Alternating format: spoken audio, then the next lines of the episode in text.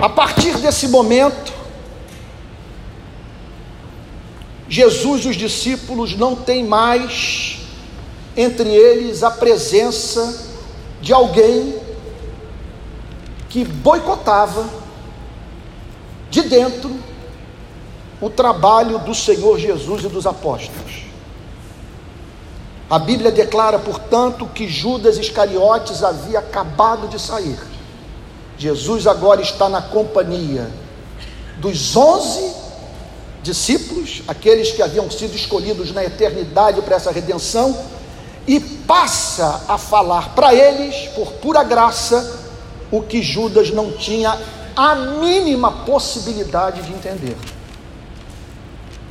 Não tinha alma para perceber a excelência do que o Senhor Jesus tinha a comunicar para os seus discípulos. João capítulo 13, versículo 31. Todos acharam? João capítulo 13, verso 31. Vamos nos colocar de pé para o momento de oração?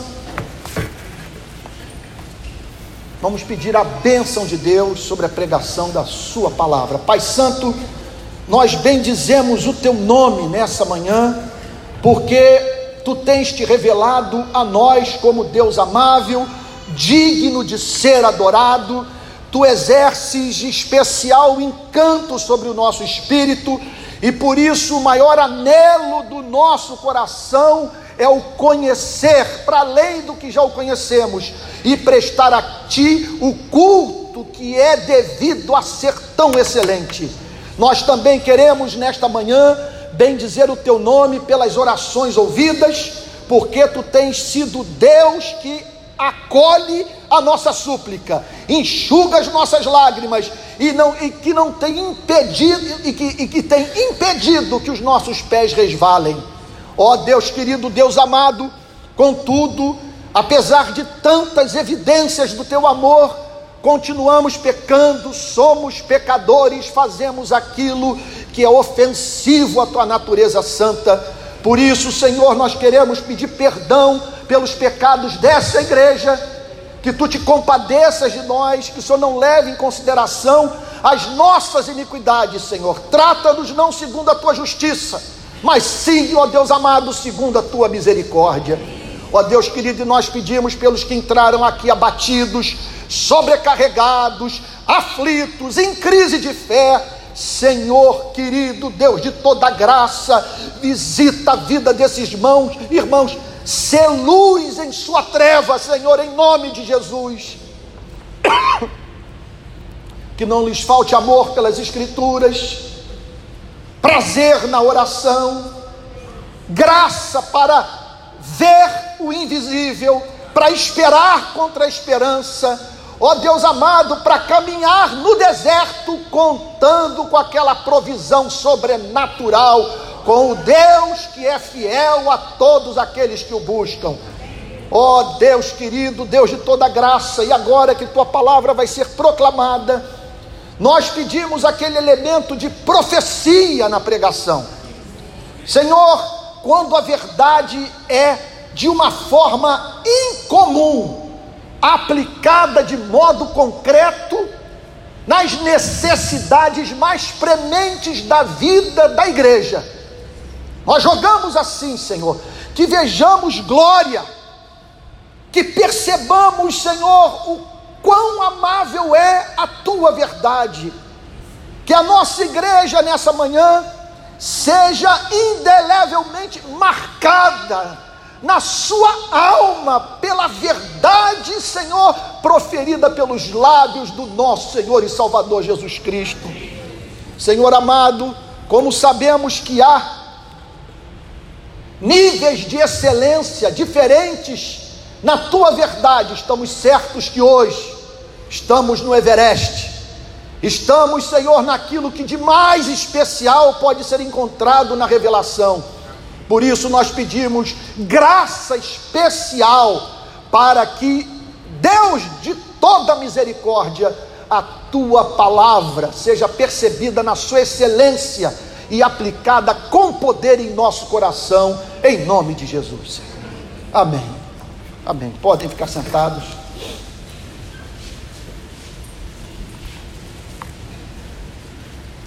Quando Judas saiu, Jesus disse: Portanto, Judas havia acabado de se retirar da companhia do Senhor Jesus e dos discípulos. Ele deixa o cenáculo naquela noite de quinta-feira. Se você me perguntar qual é a pessoa que você consideraria mais infeliz na vida, sem a mínima dúvida, aquela que teve o contato com a verdade e a trivializou e a relativizou. Aquele que teve acesso à revelação, à oferta de amor de Deus no seu evangelho e que pouco caso fez da mão estendida mão do próprio Deus estendida na direção de rebeldes que deveriam ser julgados mas aos quais foi dada oportunidade de se reconciliarem com seu Criador. Judas, portanto, teve acesso a tudo. Foi objeto da misericórdia divina. Recebeu dons, operou milagres, expeliu espíritos malignos, andou na companhia do Senhor Jesus, gozando da sua intimidade, a tal ponto que Judas se sentia livre para beijar o Senhor Jesus na face. Tamanho o nível de amizade, de intimidade, que Judas gozava do privilégio de manter esse contato afetuoso com nosso Senhor e Salvador Jesus Cristo. e pouco caso fez de tudo que recebeu.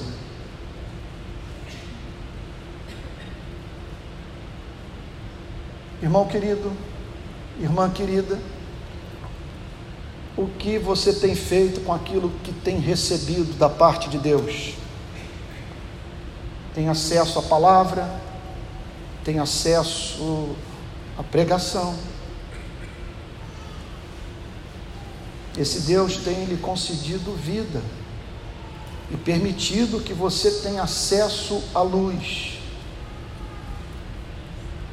Em que isso tem feito diferença no seu casamento, na sua vida profissional, na sua relação com essa igreja? Quem é você? Quem eu sou?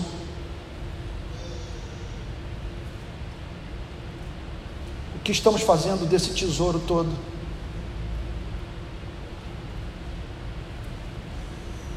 Quem mantém contato conosco, vê Jesus Cristo no nosso olhar, na nossa ação, na nossa reação.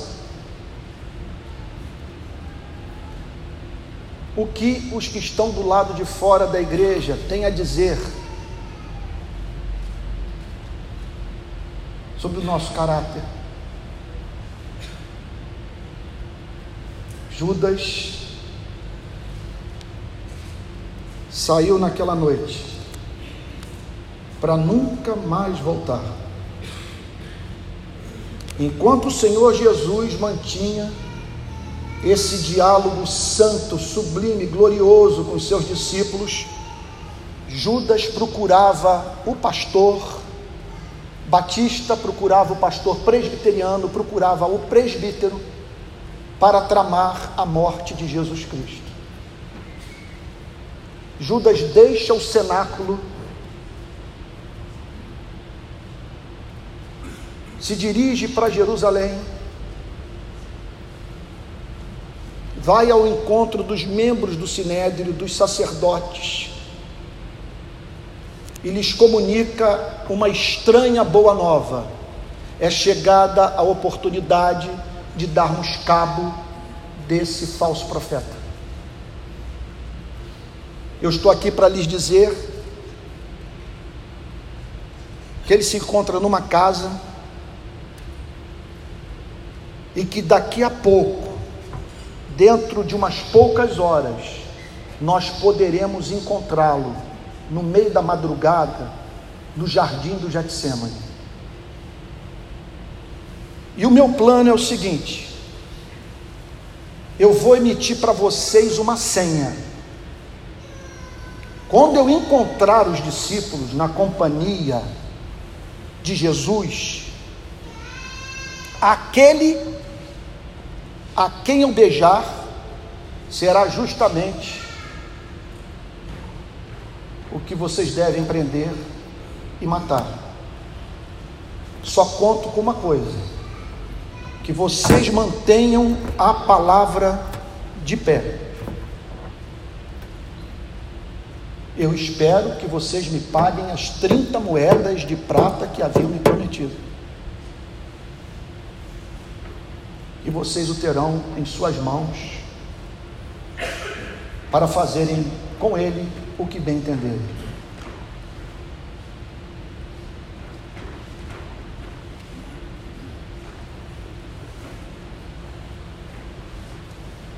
Irmãos queridos, não tenhamos nenhuma ilusão com relação a uma instituição como essa.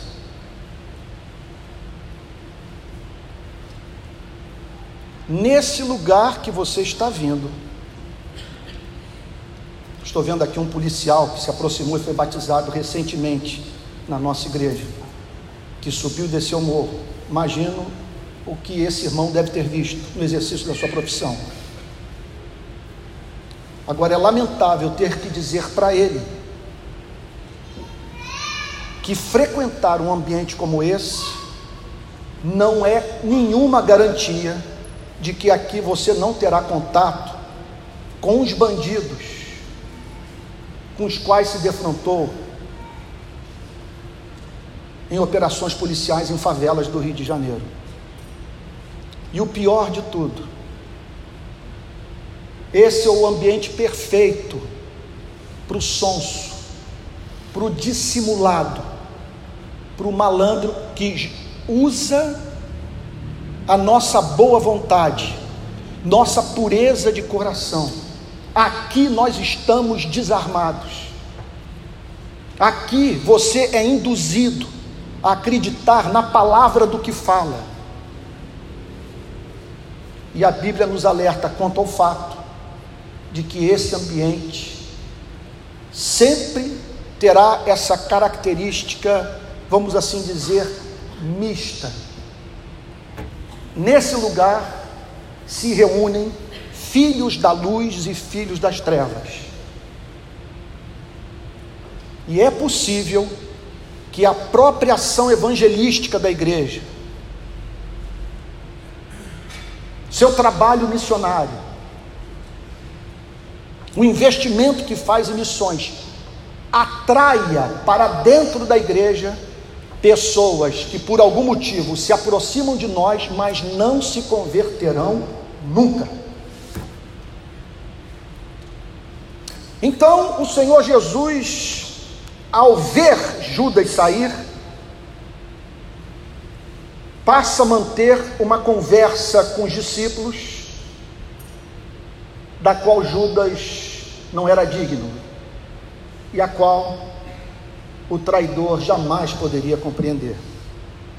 Agora foi glorificado o Filho do Homem. Judas sai, e no exato momento que ele bate a porta, o Senhor Jesus declara: Agora foi glorificado o Filho do Homem porque está em curso toda a trama visando a minha morte. Ele está saindo nesse momento para se reunir com a liderança religiosa judaica a fim de tramar o meu assassinato. Disso eu sei. Tal eu permiti que acontecesse. E por isso, eu lhes declaro que o Filho do Homem está sendo glorificado, porque se aproxima a minha morte. Esse plano de traição culminará na minha crucificação. E ali o Filho do Homem será glorificado, porque manifestará a mais ardente sujeição à vontade do Pai.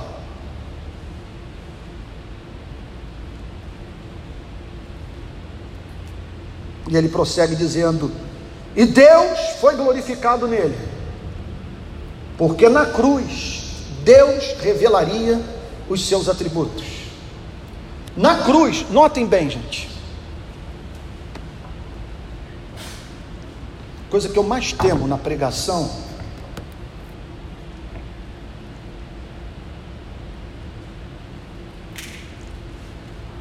é você falar sobre aquilo que pastor e igreja não são capazes de mensurar a sua excelência.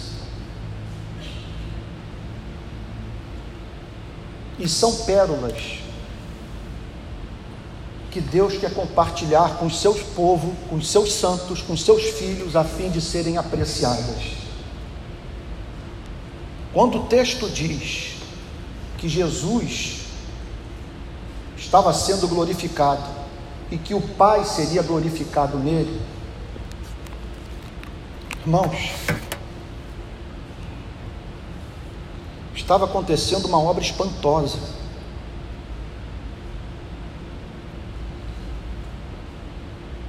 Até onde nós sabemos, o universo é composto por bilhões de galáxias. Numa dessas galáxias há um pequeno ponto azul de impressionante complexidade e beleza, no qual houve uma rebelião contra o rei do universo. Esse rei decreta enviar o seu filho para esse planeta. E naquele, naquele dia, naquele final de semana,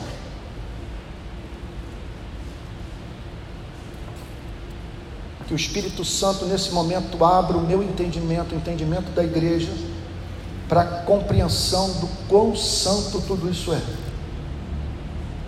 Naquela sexta-feira, durante as seis horas de agonia do Senhor Jesus pendurado na cruz, anjos, querubins, arcanjos, sei lá, seres que habitam outros planetas, as criaturas racionais que Deus formou pelo poder da Sua palavra, tomariam conhecimento do fato de que esse Deus é capaz de amar os que não são dignos do seu amor.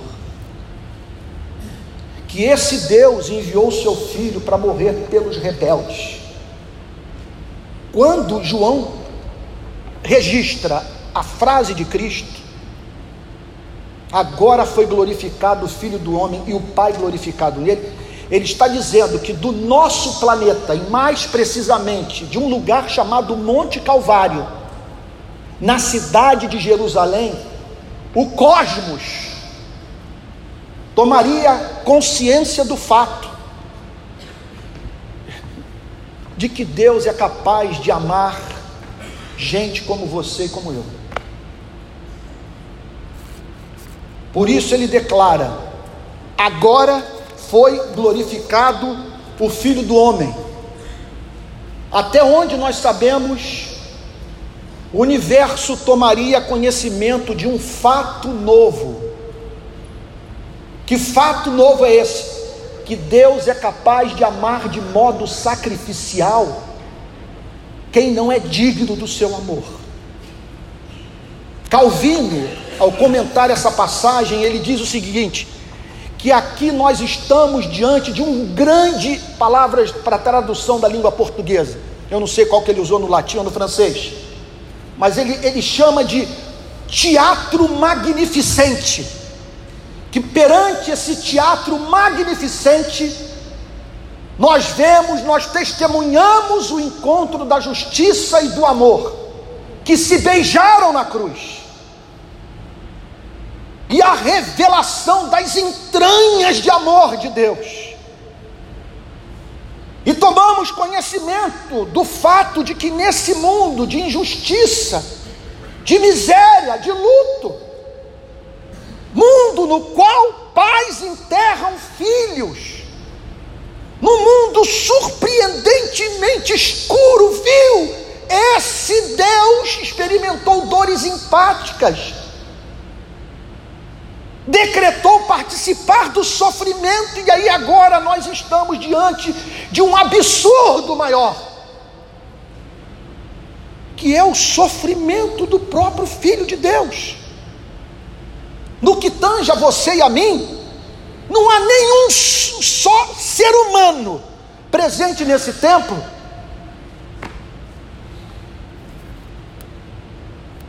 sobre o qual possamos dizer: Eis o sofrimento de um inocente. Ninguém aqui é inocente.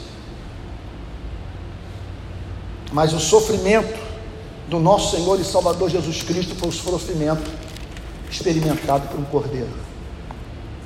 Por isso que o Senhor Jesus declara: agora foi glorificado o Filho do Homem, e Deus foi glorificado nele. Se Deus foi glorificado nele, também Deus o glorificará nele mesmo e ele o glorificará imediatamente. Por quê? Aqui nós estamos na noite de, de quinta-feira. Na madrugada de quinta para sexta, o Senhor Jesus seria traído no jardim do Getsemane por Judas Iscariotes com aquele beijo. Por volta de seis horas da manhã, o nosso Salvador seria levado à presença de Pilatos. E naquele mesmo dia, haveria de parar numa cruz a fim de morrer pelo seu povo.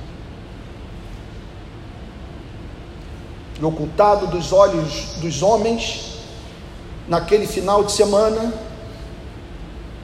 na manhã de domingo, ele romperia os grilhões da morte, porque não era possível que a morte subjugasse o próprio Filho de Deus. É o único ser humano que lutou contra esse monstro e o venceu. Daí a declaração: Pai e filho serão glorificados imediatamente, nesse final de semana que se aproxima. Então, quem nós somos? Quem você é? Quem eu sou? Nós somos a comunidade dos que tiveram acesso a essa informação. Não há nada mais espantoso não há nada mais lindo, não há nada mais encantador, não há nada mais comovente. O Pai permitiu que Cristo fosse moído por causa das nossas transgressões, a fim de nos oferecer um perdão justo. Deixa eu fazer uma pergunta para você, não precisa se manifestar publicamente. É o teste para você se conhecer justamente comigo, juntamente comigo. Tudo que eu acabei de dizer é o que de mais extraordinário você testemunha ter ouvido na vida. O que, é que vocês acham? O comove, o internece, faz com que você chegue à conclusão que a vida tem sentido. Eu diria, desabsurdifica a vida.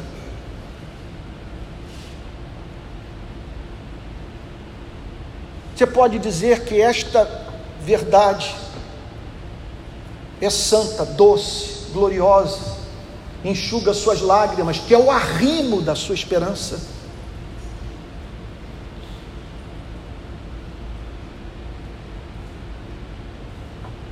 verso 33.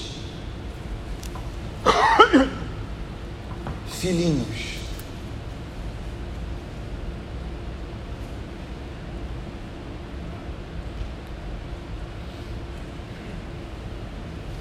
é a única passagem dos evangelhos que aparece essa palavra.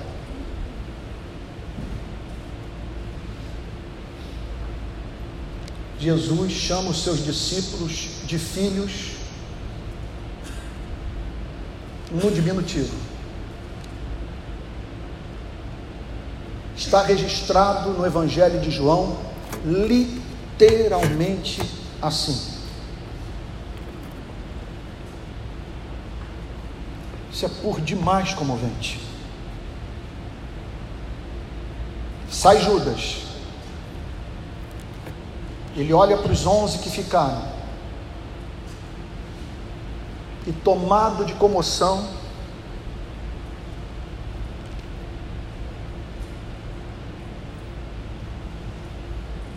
os chama de filhinhos.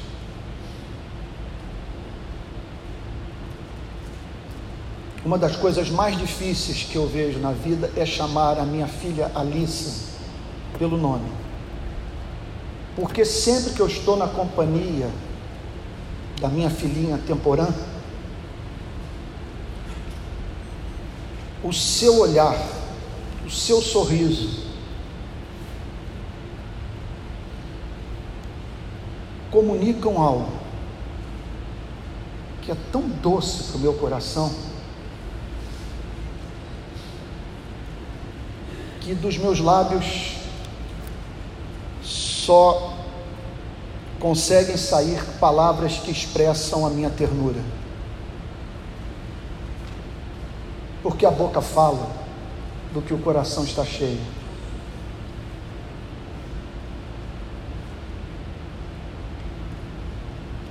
Jesus olha para os onze e diz: Filhinhos,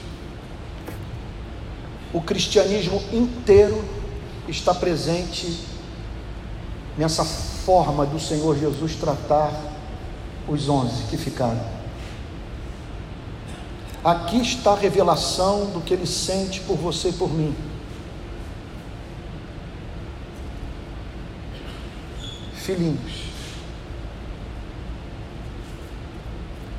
ternura, compaixão, zelo, cuidado. Dessa forma que Deus o vê, assim você deve se imaginar ser visto por Ele. Filhinhos, aqui, portanto, o Senhor Jesus, que nos é apresentado como Filho de Deus, e nosso irmão mais velho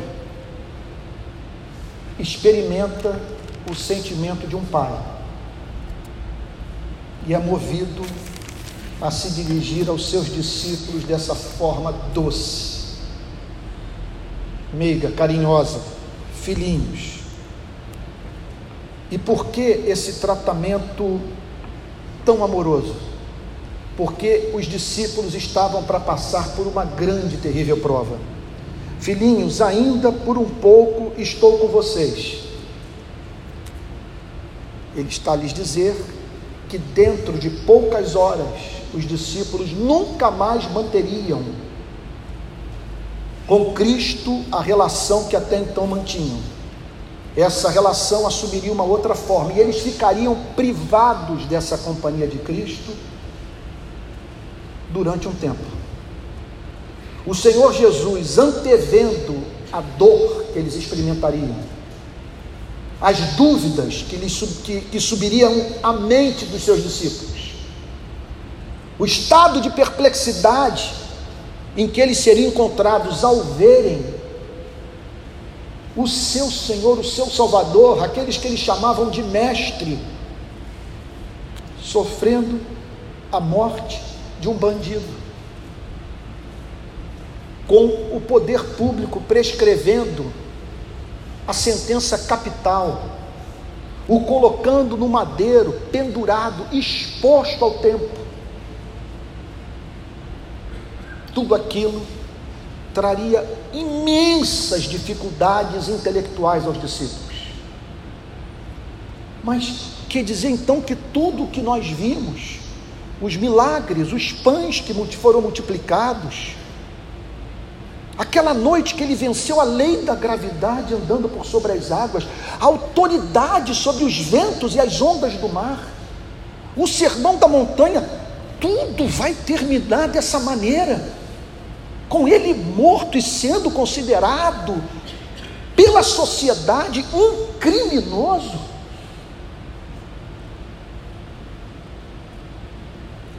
Como desfazer esse veredito? Porque o, o poder político e o poder religioso se uniram para dizer que ele é um bandido. Por isso, o Senhor Jesus, movido pelo seu coração pastoral, lhes dirige a palavra naquela noite no cenáculo: Filhinhos, ainda por um pouco estou com vocês. Vocês vão me procurar porque vocês vão me procurar. Porque é impossível ter contato com Jesus Cristo e não sentir saudade dele, e não desejar a sua companhia. Você tem procurado a companhia de Jesus? Quanto tempo você separa para a oração e a leitura das Sagradas Escrituras no seu dia a dia? Com que espírito você vem para um culto como esse? Você entrou por essas portas ansioso por ter um encontro com Jesus. A Bíblia diz que os discípulos, portanto, haveriam de procurar o Senhor Jesus, mas o que eu disse aos judeus também agora digo a vocês: para onde eu vou, vocês não podem ir. Pelo menos não agora. Eu estou indo para a presença do Pai e vocês não poderão me acompanhar pelo menos agora, porque tenho algo a realizar nesse planeta através justamente da vida de vocês ontem.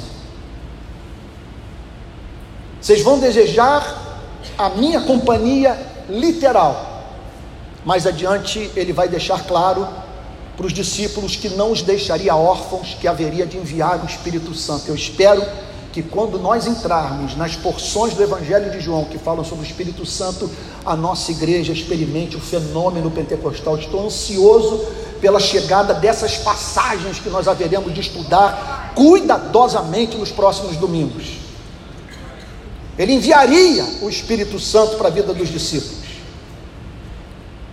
Só que antes desta presença bem dita do Espírito de Cristo no seio da sua igreja, os discípulos enfrentariam a dor da saudade, porque foram três anos de convívio com uma pessoa encantadora.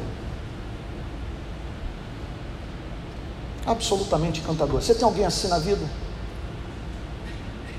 Alguém que, quando você sabe de antemão que vai estar na companhia dessa pessoa,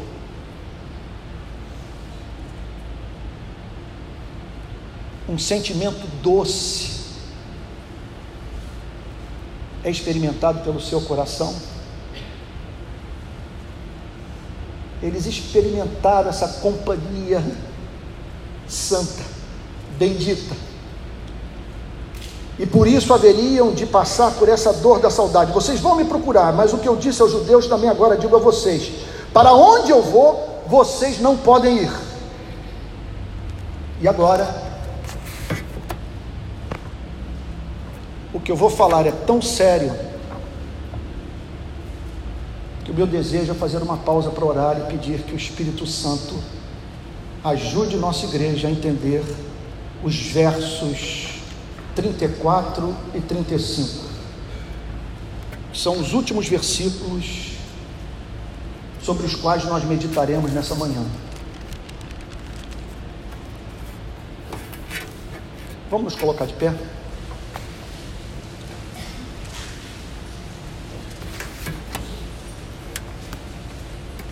Senhor amado, de modo diferente do que temos feito em todos esses momentos de adoração, nós interrompemos a pregação para, de uma forma especial, pedir pela presença do Espírito Santo entre nós. Que agora, Senhor, o que nós vamos falar é essencial para que a igreja glorifique o teu nome nesse planeta e recobre sua identidade. Não nos deixe só, Senhor. Não permita que a própria Bíblia endureça o nosso coração, mas que ela seja usada para nos sensibilizar e nos fazer viver a vida que o próprio Cristo viveu. Em nome de Jesus, amém.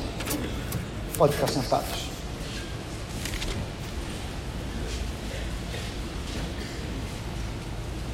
Eu lhes dou um novo mandamento. Portanto, prestemos atenção num fato. O cristianismo é composto por duas partes. Primeiro, a recepção da graça, o contato com o Evangelho, que o faz crer que esse Deus o transformou de um rebelde, digno do seu juízo, num filho amado, redimido, e que hoje, apesar dos seus pecados, tem acesso à presença do Pai. A grande questão que nós temos que responder é a seguinte: e o que vem depois? Como que haverá de ser a vida desse ser humano? Desse ser humano que compreendeu o plano da redenção e que se viu como objeto dele. A questão é como que esta pessoa haverá de viver. E o que eu quero lhes comunicar nessa manhã é que quando esse encontro é verdadeiro, surge nesse planeta que se encontra em rebelião contra o seu Criador, uma espécie distinta, diferente, singular de ser humano. O Evangelho condiciona a vida dessa pessoa para sempre. Ela haverá de carregar por toda eternidade as marcas do encontro com Cristo. Portanto, o recebimento do Evangelho forma um homem evangélico. E o que caracteriza a vida desse ser humano? Eu lhes dou um novo mandamento. Portanto, há no Evangelho um elemento de obediência. O Evangelho nos chama em primeiro lugar para crer. Contudo, a fé sem obras é morta. Por isso, nós nos deparamos nessa passagem com essa, declara essa declaração de Cristo. Eu chamo para serem justificados pela graça mediante a fé.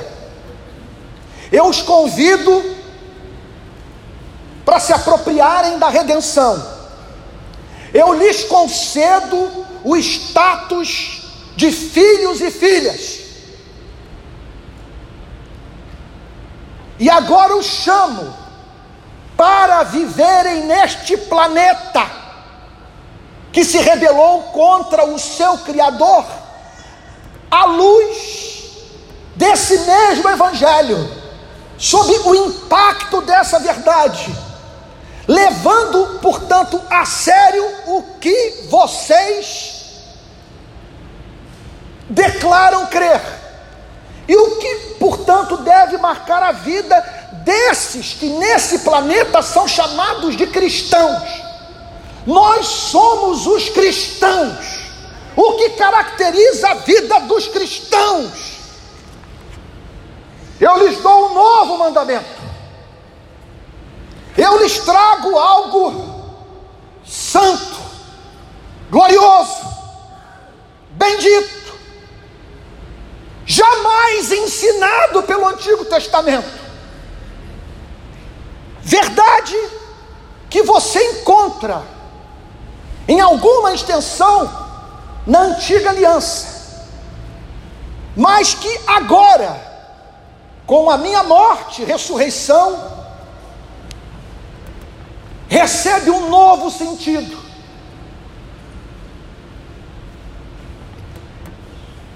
O antigo princípio do amor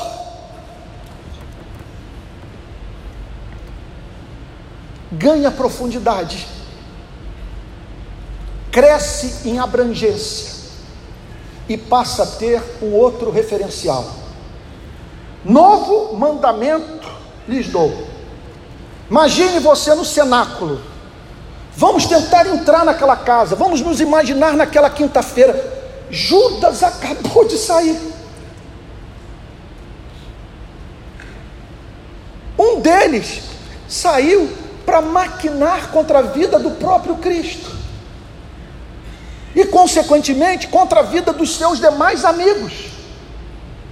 Porque se ele estava entregando Cristo como um traidor, Estava com isso também dizendo que os onze que acompanhavam a Cristo, o, subversivo profeta de Israel, estavam envolvidos também naquele levante contra o Império Romano, contra as instituições religiosas do seu tempo, e que, portanto, eram dignos de, de passarem pelos mesmos tormentos. Que cena, gente. Imagine então ele se levantando da ceia, abre a porta e sai. Os discípulos olham uns para os outros e o Senhor Jesus se dirige aos onze a fim de lhes dizer: Eu lhes entrego um mandamento novo após esses três anos de caminhada comigo. O que vocês não puderam compreender no início, agora estão habilitados a entender. Que vocês amem uns aos outros, assim como eu os amei.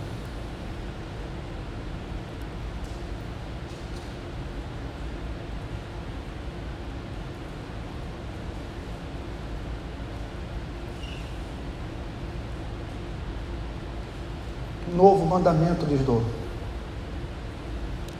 que vocês amem uns aos outros, assim como eu lhes amei.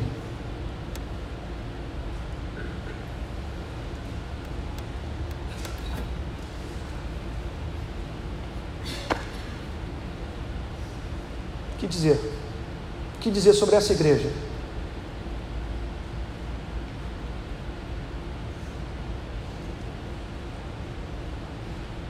O que dizer sobre o nosso comportamento nessas eleições? Em que diferimos dos não cristãos? O país está fraturado e a igreja também. Em que estamos recomendando a nossa fé para o Brasil?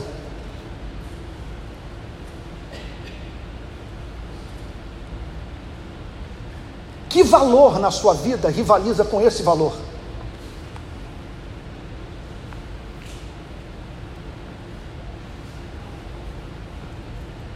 Presbíteros da igreja, sem isso aqui, nós estamos gastando a melhor parte da nossa vida numa instituição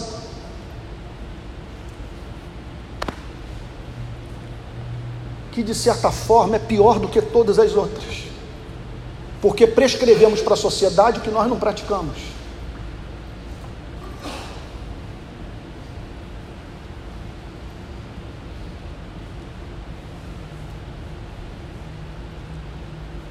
O Brasil está dividido e o mundo olha para a igreja a fim de saber em que essa igreja difere do Brasil não cristão.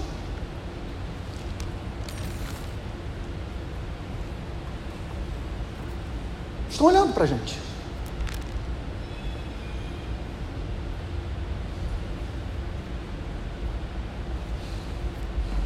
Você não tem uma causa mais importante na vida do que essa.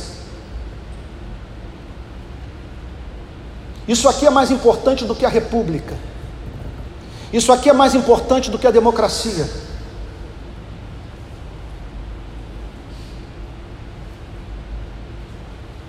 A presença de um amor que fará com que sejamos igreja de verdade. Eu lhes dou um mandamento novo. Moisés, Jeremias, Davi não compreenderam isso na mesma extensão que os habilito a compreender. Vocês conviveram comigo três anos.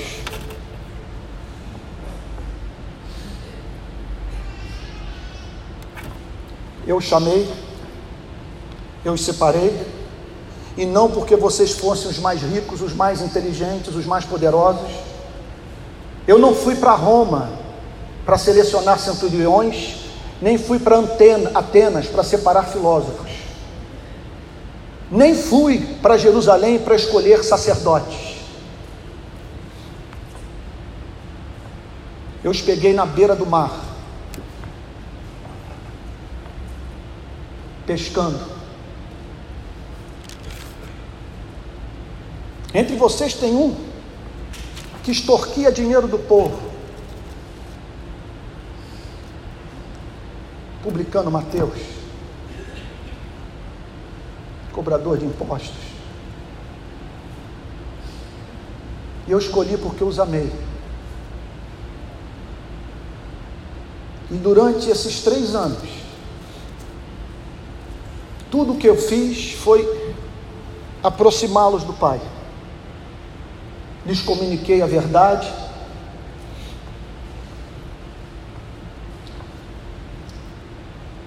Manifestei a vocês o amor de Deus. E agora, eu estou para morrer. E nenhum de vocês ficará ao meu lado. Eu vou morrer só.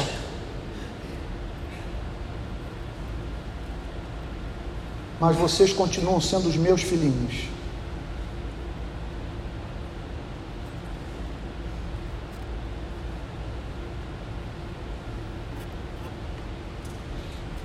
nome disso é evidência comunitária da realidade do Evangelho.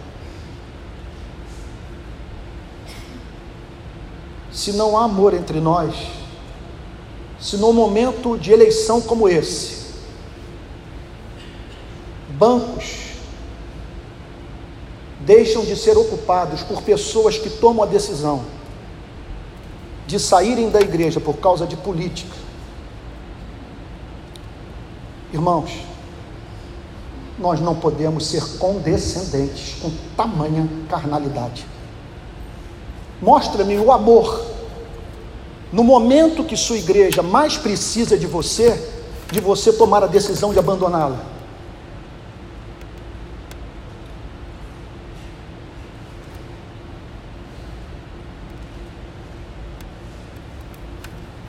Quem vai acreditar, sabendo o que acontece no nosso meio, quando nós nos levantarmos no próximo domingo para cantar e na força do Espírito Santo nós proclamamos aqui que pagaremos o preço de sermos um só coração no Senhor. E por mais que as trevas militem e nos tentem separar, com os nossos olhos em Cristo, unidos iremos andar a, a pergunta que nós precisamos responder é a seguinte: dá para cantar essa canção hoje nas igrejas do nosso país?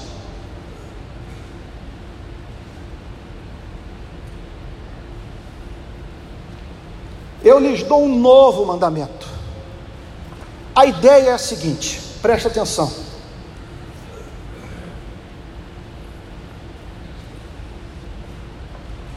O planeta entrou em rebelião, me perdoe repetir isso.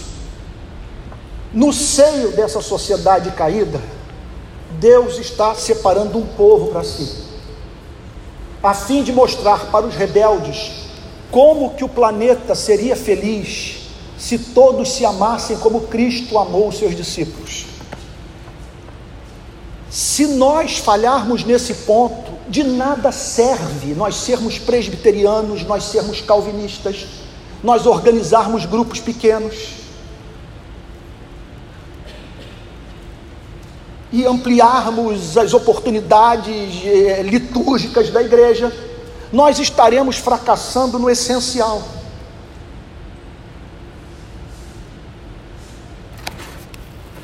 O que que significa esse amor?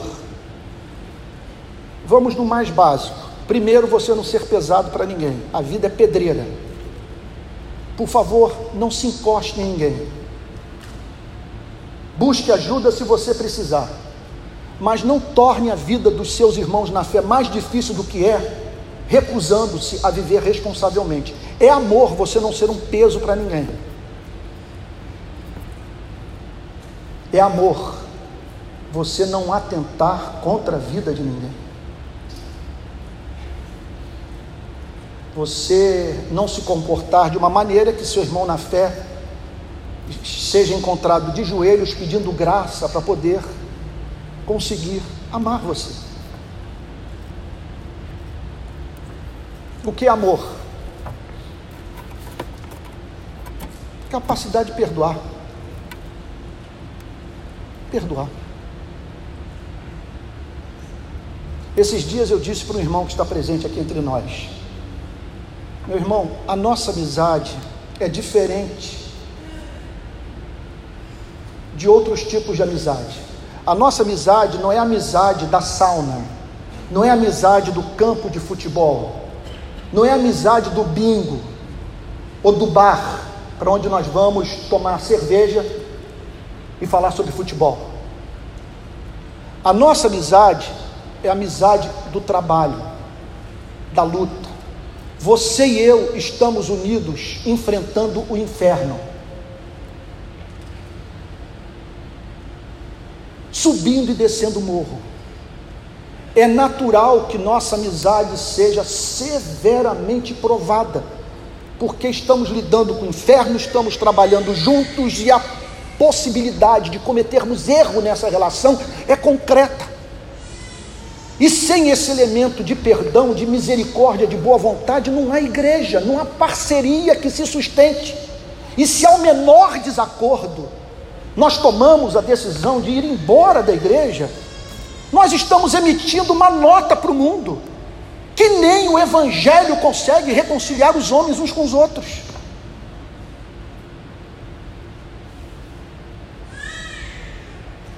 Como também é triste saber que a igreja em cujo seio você foi nutrido, que sustentou seu casamento, o púlpito que fez com que você conhecesse a verdade, no momento de maior prova da vida dessa igreja, essa igreja não possa contar com seu amor, com sua boa vontade, com seu perdão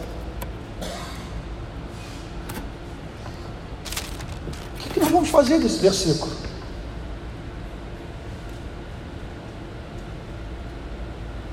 Como usar internet para falarmos em público o que deve ser falado no ouvido,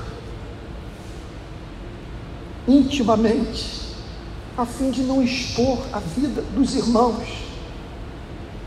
Então, o Senhor Jesus deixou o principal para falar na última noite. É o último encontro com ele, e ele então, de forma solene, declara: Eu lhes dou um novo mandamento, que vocês amem uns aos outros, assim como eu os amei, que também vocês amem uns aos outros. Peguem o que vocês viram na minha relação com vocês e aplique na relação que mantém uns com os outros. Eu estou partindo. Essa causa está nas mãos de vocês. E para que ela seja bem sucedida, é necessário que vocês se respeitem. É necessário que o mundo veja a minha igreja como uma sociedade alternativa. Mostrem para o mundo o que significa viver sobre o meu reino. Revele ao mundo a beleza do meu evangelho. Agora, olha como que ele termina, e aqui eu concluo. Nisto, todos conhecerão que vocês são meus discípulos. Como que o mundo vai saber que nós tivemos contato com Jesus? Como que o mundo vai saber que nós somos habitação do Espírito? E que nós não apenas pregamos o Evangelho, nós cremos no Evangelho. O Evangelho não está apenas na nossa mente, está no nosso coração. Nisto todos conhecerão, conhecerão que vocês são os meus discípulos. E notem bem, isso tem que se tornar evidente no momento da mais alta prova.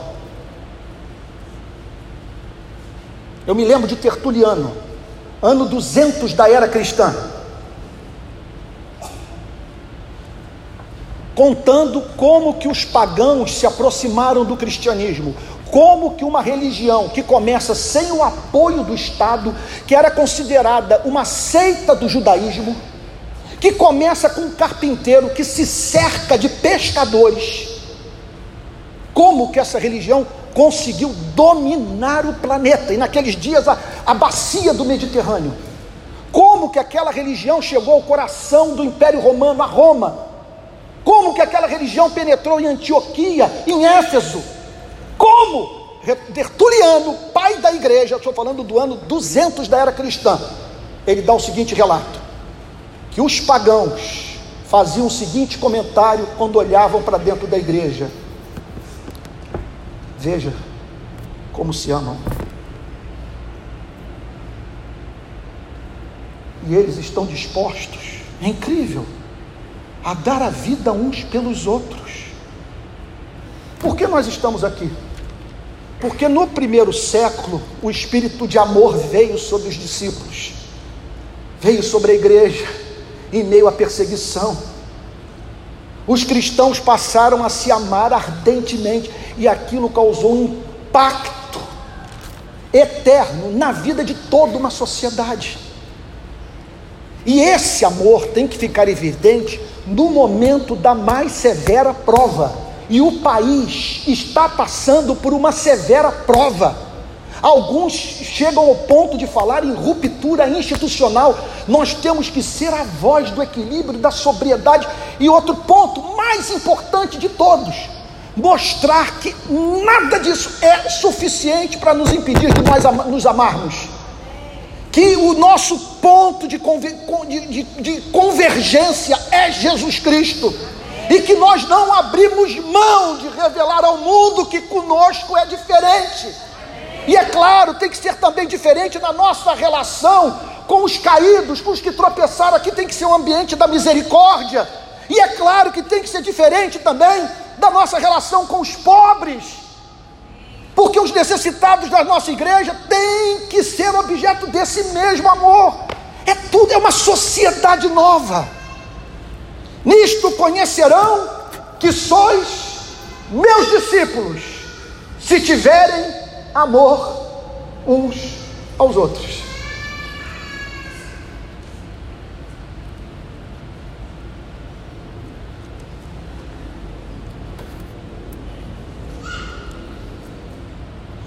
Meu Pai,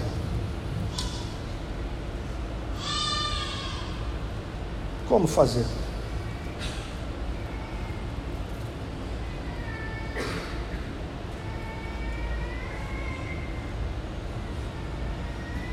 É a glória do Evangelho. É a causa das causas que está em jogo.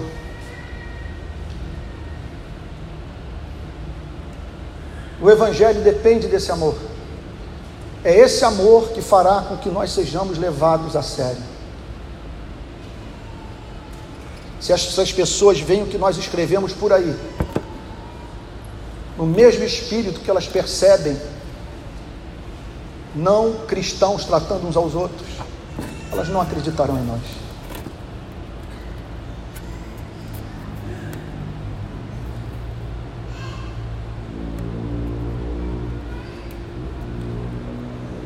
Como deveríamos funcionar? Aqui eu concluo.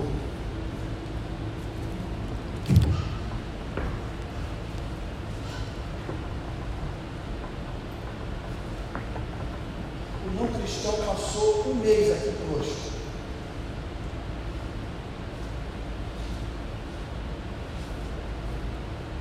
E foi levado a dizer: é nesse lugar que eu quero trazer na família. que é aqui onde eu quero congregar, porque estou encontrando no meio dessa gente aquilo que jamais me reparei em toda a minha existência.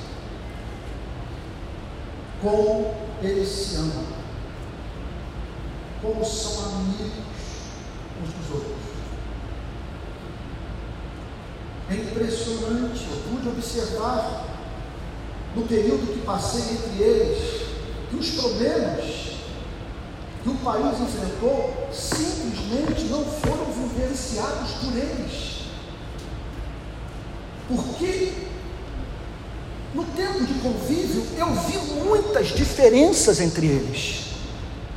Mas impressionante é o fato de que, apesar dessas diferenças, eles se respeitavam. Eles se amavam, eles se perdoavam.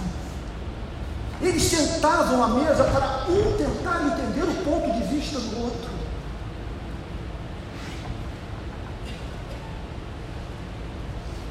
E hoje nós precisamos tomar essa decisão.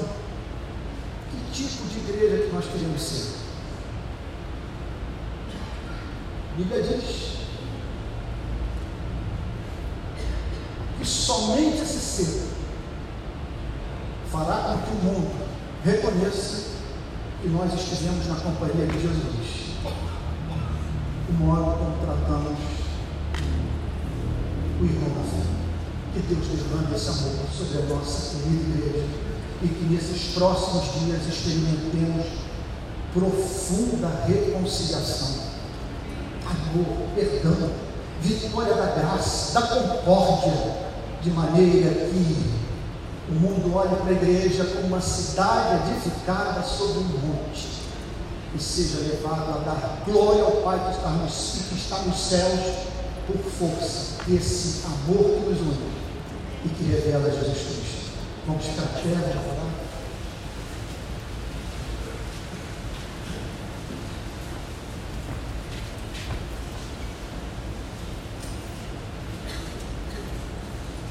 Senhor amado, nós podemos planejar, organizar os grupos pequenos, redigir a liturgia, colocando no papel, nós podemos organizar os nossos congressos, nós podemos comprar terrenos, construir templos.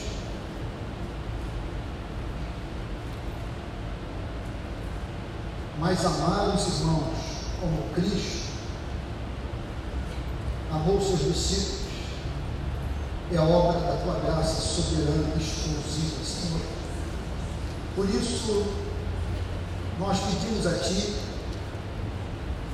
que o Senhor não permita que essa igreja, bem como as demais igrejas dessa cidade, do país, se transforme em vale de nossos seus. Senhor, sopra sobre nossas vidas.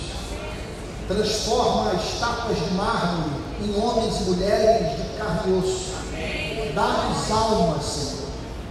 Que haja algo entre nós que nos faça desejar estar na igreja. Senhor, pelo simples fato de nela nos sentirmos na companhia dos irmãos. Que sejamos uma igreja de amigos, igreja pronta para vencer toda e qualquer diferença em nome do amor, porque, Senhor, não há nada mais importante do que emitirmos essa nota para o mundo em rebelião, que por estarmos sob o senhorio de Cristo, a nossa vida é diferente. Faz assim, Senhor, em nome de Jesus. e que a graça do Senhor Jesus, o amor de Deus o Pai e a comunhão do Espírito Santo sejam com cada um de vós, desde a glória para todos sempre. Amém. Amém. E nisto conhecerão que sois meus discípulos se vos amardes uns aos outros. Vão com Jesus até mais tarde, às 18 horas, no nosso culto vespertino. Deus os guarde.